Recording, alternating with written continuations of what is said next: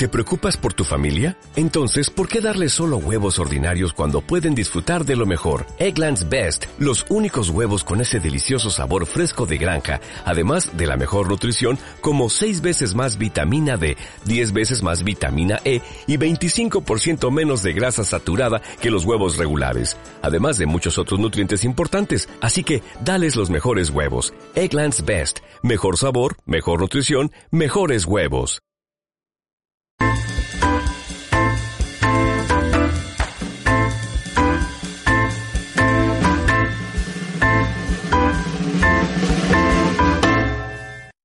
Bienvenidos queridos amigos a otro programa de Conversando con Correa, esta vez con un tema muy interesante, el arte, la cultura, su impacto en los procesos revolucionarios, en los procesos de cambio, en la búsqueda de la verdadera paz.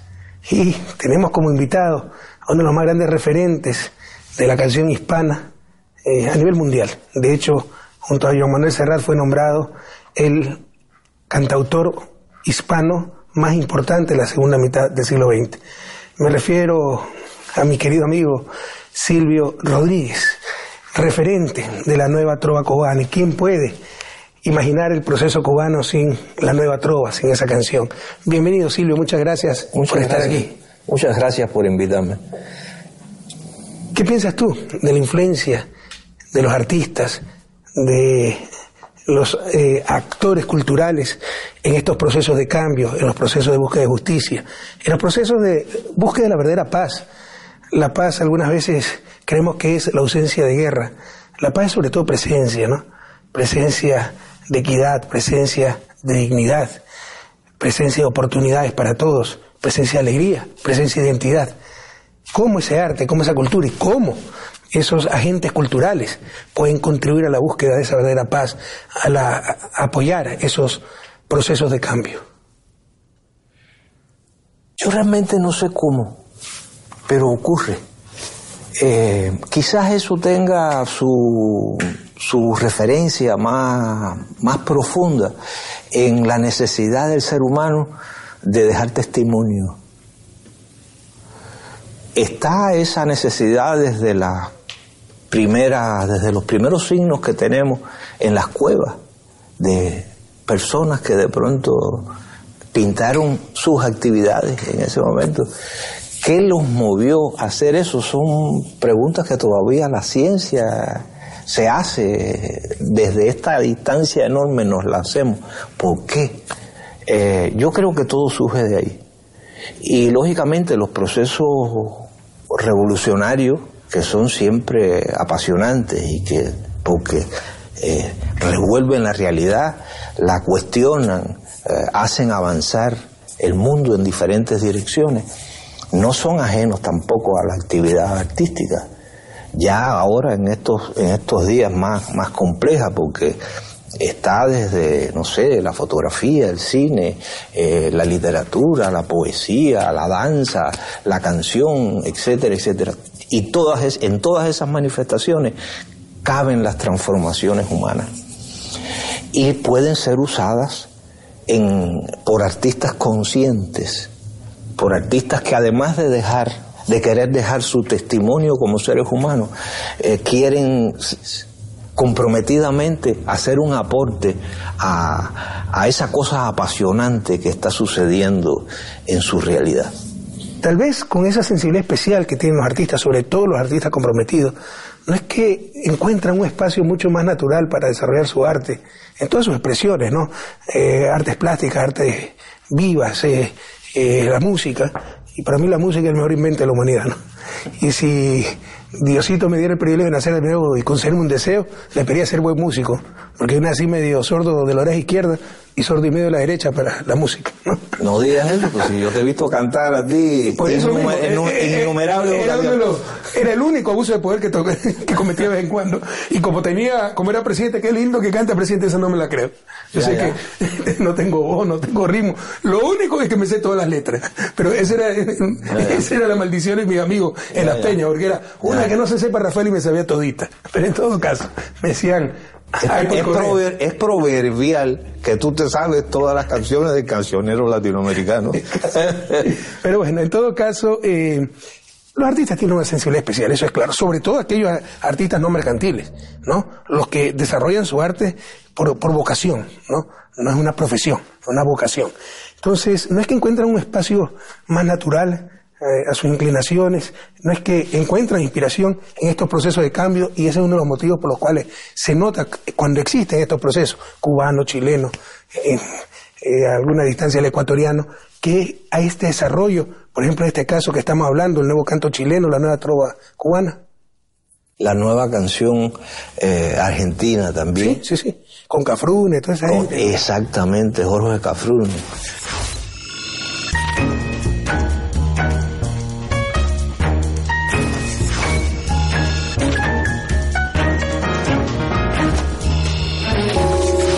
Creo que la conciencia es, es ya algo que le sucede al individuo, eh, incluso antes del individuo tener una vocación.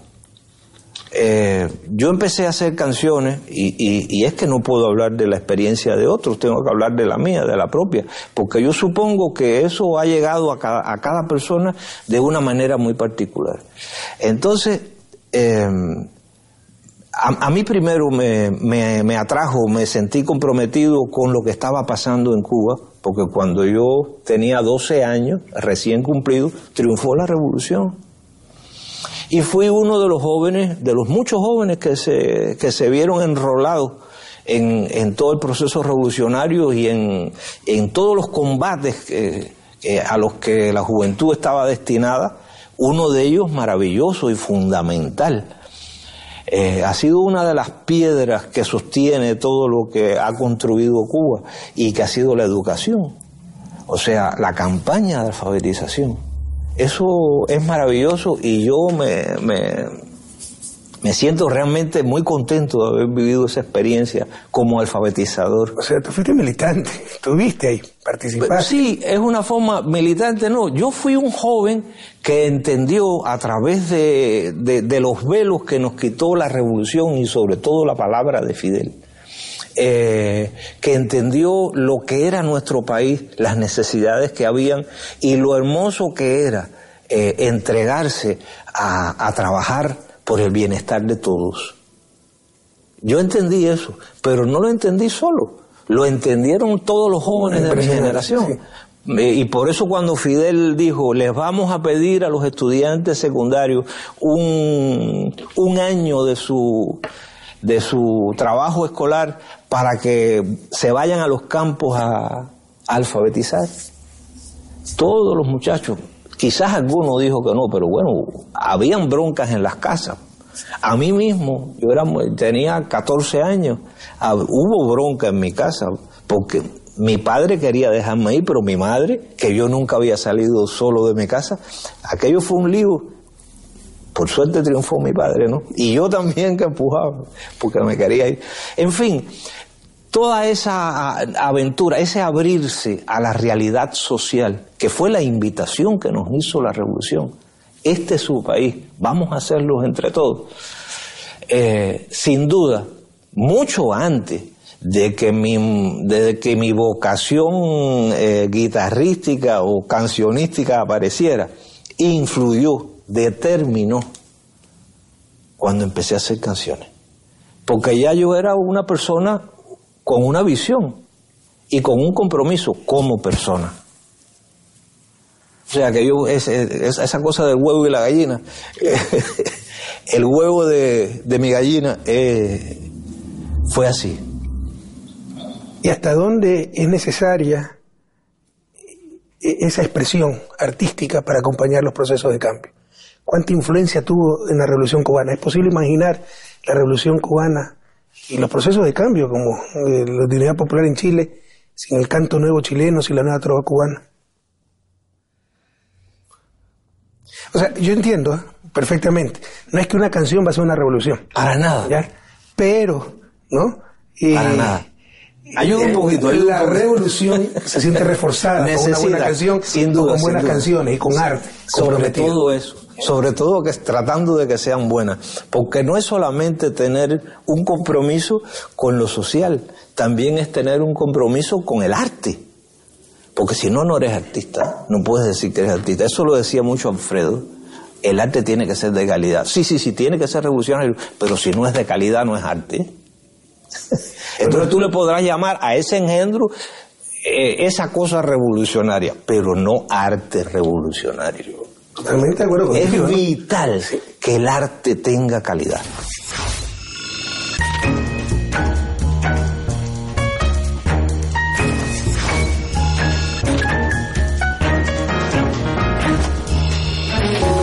Pero bueno, ya yendo a ejemplos más concretos.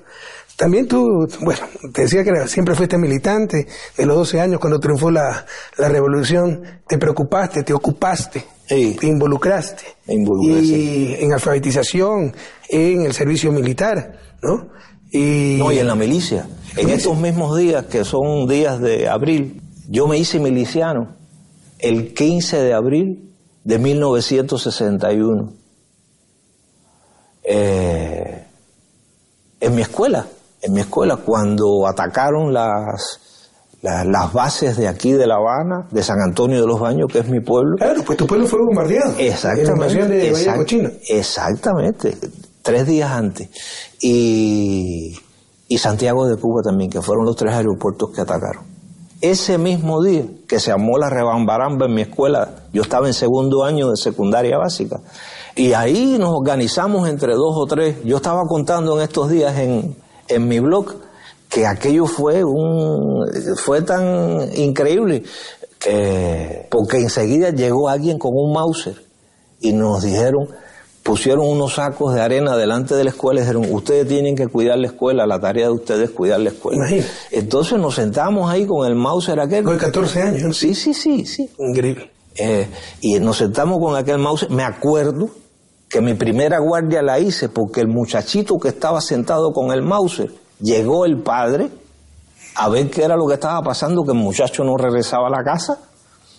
Y cuando lo vio con el fusil aquel, lo agarró por la oreja, puso el fusil arriba y se lo llevó para la casa.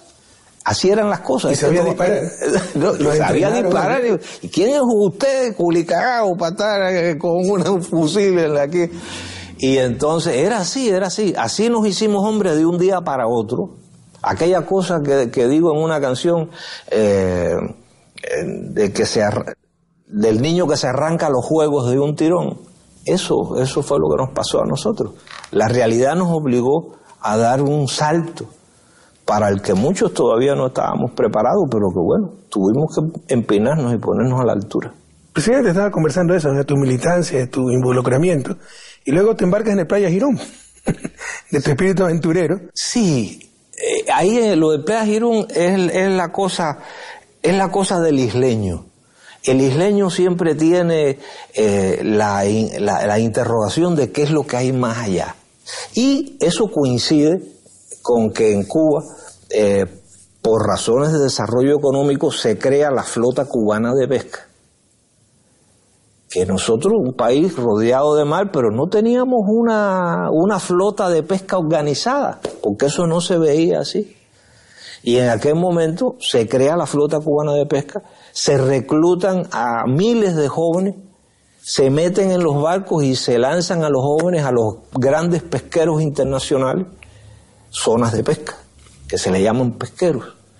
Y, y ahí se metían meses, a veces años. Y entonces, que era un trabajo heroico, había algunos que se volvían locos. Eh, y yo me entero de eso y le, y le, y le digo a un amigo, eh, ¿por qué no me, me ayudas a, a montarme en un barco de eso? Y, yo voy y le canto a, lo- a la gente allí. Y bueno, eso se dio y maté dos pájaros de un tiro. Por una parte ayudé a los pescadores entreteniéndoles sus noches y por otra me maté la, la, la, la incógnita de ver qué era lo que había un poco más allá del horizonte. Y te falta algo sumamente importante, porque estuve leyendo al respecto, y en cuatro meses, ciento veintipico días, hiciste más de 70 canciones. Hice unas cuantas, hice unas cuantas. ¿Y en qué espacio podías escribir, eh, pensar, Yo, compa- retirarte? yo compartía mi camarote, eh, es decir, un pescador compartía su camarote conmigo. Yo no compartía nada. Yo era un extraño que llegué ahí. él dormía en la, en, abajo eh, y yo arriba. Eh, en fin, así, cuando él se iba a trabajar, yo me quedaba solo ahí con una grabadorita pequeña que me había prestado un amigo, y ahí con tres casetes de 90 minutos, y ahí grabé todo lo que se me ocurrió. Eh, escribí, escribí muchísimo. Si mal no recuerdo, también Ojalá, ¿no? Que es de mis canciones ojalá, favoritas. Ojalá la escribí. Qué preciosa canción.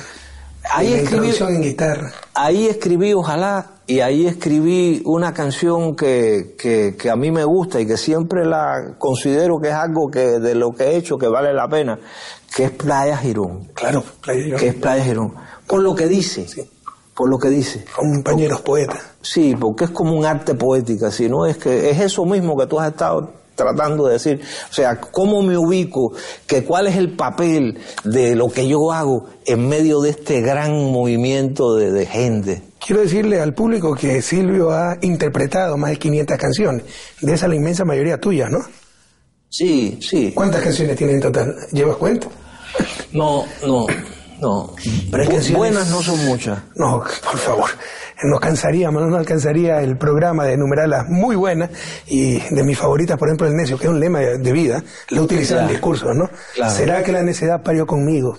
La necedad de lo que hoy resulta necio. La necesidad de asumir al enemigo. La necesidad de vivir sin tener precio. Fabuloso. ¿Tienes alguna canción favorita de tu autoría? Eh, ¿Alguna canción favorita? ¿Mía o de otros? Tuya. Mía.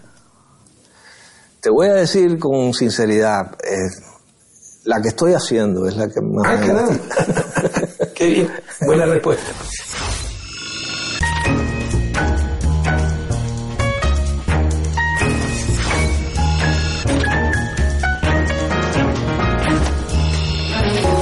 Tú ya alguna vez me lo explicaste en alguna conversación que tuvimos, pero para que el público sepa, ¿no? Las leyendas urbanas. Que unicornio lo escribiste porque tenías un blue jean, un pantalón jean que de marca, unicornio azul, que lo habías puesto a secar, se te lo robaron y por eso escribiste mi unicornio azul. Eso se me perdió. En realidad. es un mito urbano. En realidad, eso lo dijeron de la canción y me lo han repetido tantas veces que yo acabé asumiéndolo. Exactamente, como hay gente que me dicen que me conocen del, de la prisión, por ejemplo y que vienen convencidos, no, estuvimos juntos en tal lado. Y cuando yo digo, y cuando yo digo yo nunca estuve preso, me dice, no, no, yo te entiendo, te entiendo. Entonces, ya eh, cuando alguien viene Pero dice, es falsa esa leyenda urbana, ¿no? No la escribió no, no porque se le robaron un pantalón de marca unicornio azul. No la escribí por eso. Y lo otro, pero mira, es la táctica mediática. En la repetición creen que está la demostración, te repiten, ah, no, no te toma la molestia ni de mentir con los unicornios, y que yo te conocí en la cárcel. Créeme, ¿cómo, cómo uno enfrenta esas cosas? No es fácil. Sí, es increíble. una vez escuchaba en radio, autoridades políticas, concejales, etc.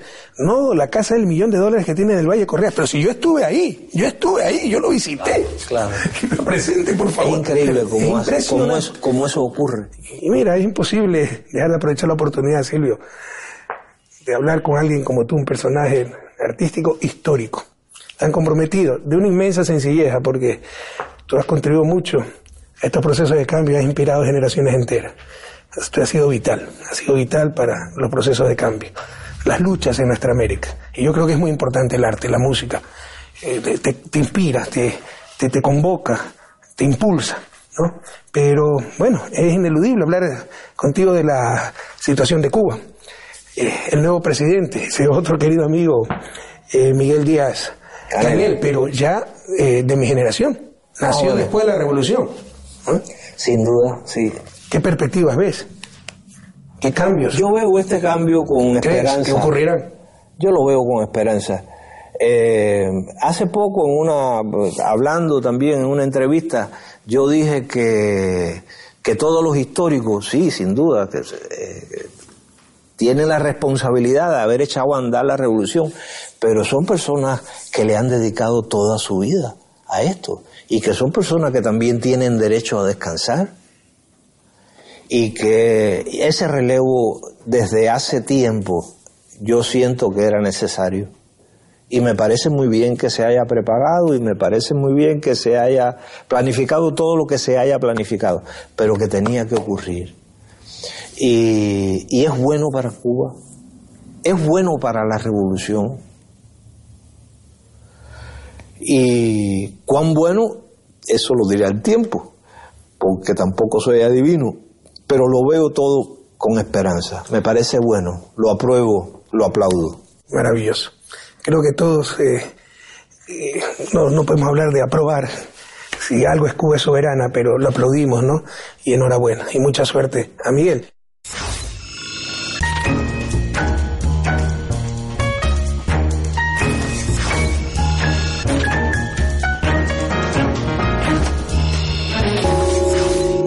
Voy a hacer un ejercicio que yo detesto que me lo haga a mí. Me voy a vengar de la tortura de ciertos periodistas. Además del ping-pong, que te dan una palabra y tú tienes que decir qué piensas. Te voy a dar nombre, pero no te quiero poner en esa presión. Con calma. Dime, dime, dime, dime. Una palabra, entonces de repente te ponen el opositor Ya. que te acaba de insultar, etcétera, y se te sale en ese momento del alma algo negativo. Y es el titular. No, no, acá vamos a hablar de cosas positivas, de personajes históricos que conociste, que conocí, eh, y con toda flexibilidad, ¿no? Eh, tu opinión, tu visión de ellos. Un Fidel. Padre. Fidel es el Puedes padre. explayarte, no tienes que definirle una palabra. Padre, padre. Fidel. Imagínate la suerte que he tenido de nacer como canta Alberto Cortés, que pude conocer a Fidel, ¿no? Y hablar varias horas con él en varias ocasiones. Raúl, Hermano. Raúl, qué bueno que es Raúl. Es que es impresionante la, la imagen, cómo quieren distorsionarla muchas veces, ¿no? Raúl, qué tipo más afable, Raúl más tiene cosas comprensivo, que yo admiro mucho. más comprensivo, perdón. Su capacidad autocrítica Sí. es tremenda y nos da una lección a todos constantemente. Lo que algunos no la quieren oír, algunos la soslayan. Personajes continentales, Pepe Mujica, Ese es una persona entrañable, ese es un hermano, es un filósofo. un filósofo. Hugo Chávez, Era un iluminado, Chávez. Eh, era un hombre inspirado. o sea, la visión estratégica de Chávez era impresionante. Y su visión geopolítica, increíble. Él anticipaba los acontecimientos como Fidela. Increíble. Lula, Lula da Silva. Es tremendo lo que le están haciendo a Lula. De lo único que es culpable Lula es de haber sacado de la miseria a millones de, 38 millones de brasileños. de Pero brasileños. aquí te voy a decir algo duro. ¿Dónde están defendiendo a Lula? ¿Dónde, dónde estuvieron para defender a Es Dilma? terrible. El problema es que evidentemente no solo basta con sacar de la miseria a la gente, hay que explicarles por qué. Hay que, hay que, hay que crearles conciencia de lo que se está haciendo por ellos y por qué, y de lo necesario de que ellos se comprometan con las ideas. Que- sí, eh, Si no ocurre esto. pero es difícil muchas veces, ¿no? No, yo- yo Los sé que es difícil. nos piden que seamos políticos, líderes espirituales, que cambiemos la naturaleza humana. A veces no se puede, ¿no? Y el proceso cubano fue un proceso, aquí la gente tiene una conciencia política impresionante, pero fue un proceso muy peculiar. Y claro, fue durísimo. Y un- una decena, cuán- un puñado de locos que enfrentaron todo un ejército, ¿no? No, y una persona que durante décadas se paraba casi todos los días delante del pueblo a explicar las cosas. Pero la burguesía dejó Cuba y aprendieron la lección. Y dejaron Cuba, me contaba Fidel. Sí, la, deja- la dejaron porque En pensaban que se caía los seis hasta la ropa en los armarios, creyendo que esto era una cuestión de meses y iban a Es regresar, ¿no? Por ejemplo, en el laguito.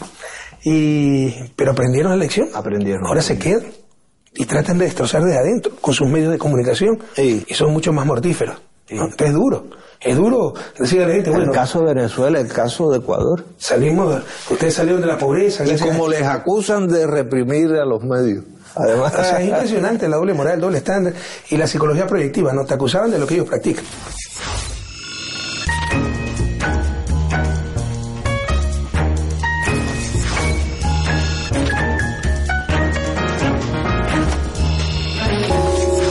Bueno, personajes históricos y contemporáneos, ¿no? Evo Morales,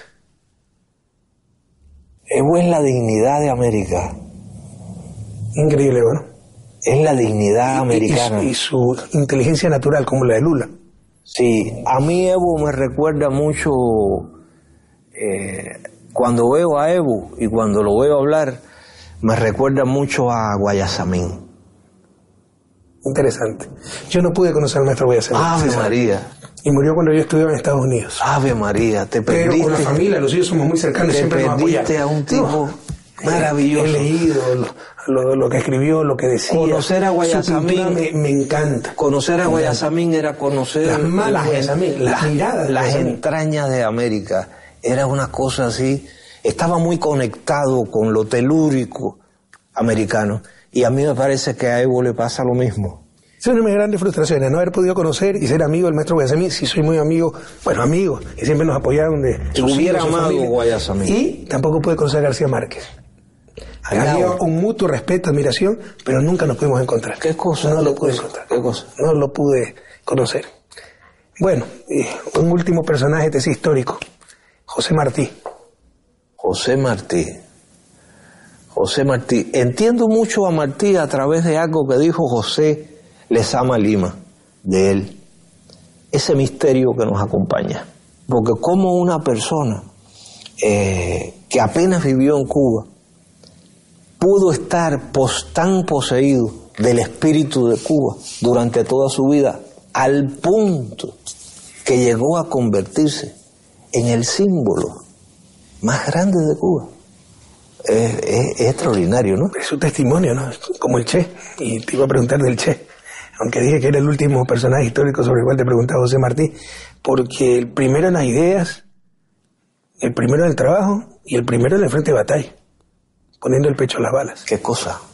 Por cierto, yo siempre te tuve mucho aprecio, Rafael, pero cuando, cuando te secuestraron, la actitud tan eh, recta, tan viril que tuviste, realmente, no a mí solo, te nos creciste mucho, a todos. Omisión imperdonable, cerremos con broche de oro. ¿Qué es para ti, Che Guevara? Para mí el Che es un ejemplo, es un ejemplo de dignidad humana. Por eso le escribí una canción que se llama Hombre, sencillamente Hombre. Desciende a mi ciudad tu ejemplo. Hombre. Ojalá que ese ejemplo nos inspire a todos, porque podemos estar de- acuerdo, en desacuerdo con el Che, pero qué hombre más auténtico, qué hombre más coherente, qué testimonio de vida. Ni más ni menos. Muchas gracias, Silvio. Mucha suerte para ti, mucha suerte para nuestra querida Cuba, para su nuevo gobierno, para Miguel. Mucha suerte para Patria Grande. Sí. Y a ustedes, queridos televidentes, hasta el próximo programa de Conversando con Correa. Si no creyera en la locura, Es muy latinoamericana. en la garganta del sinsonte. Pero sinsonte, ¿quién sabe lo que significa sinsonte?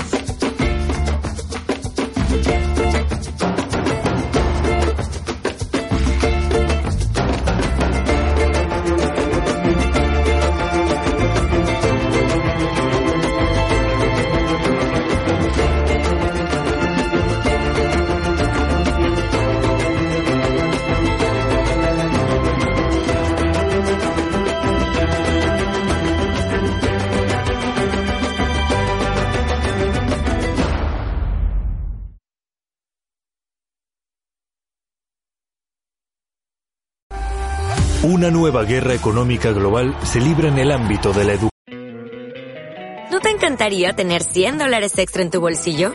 Haz que un experto bilingüe de TurboTax declare tus impuestos para el 31 de marzo y obtén 100 dólares de vuelta al instante.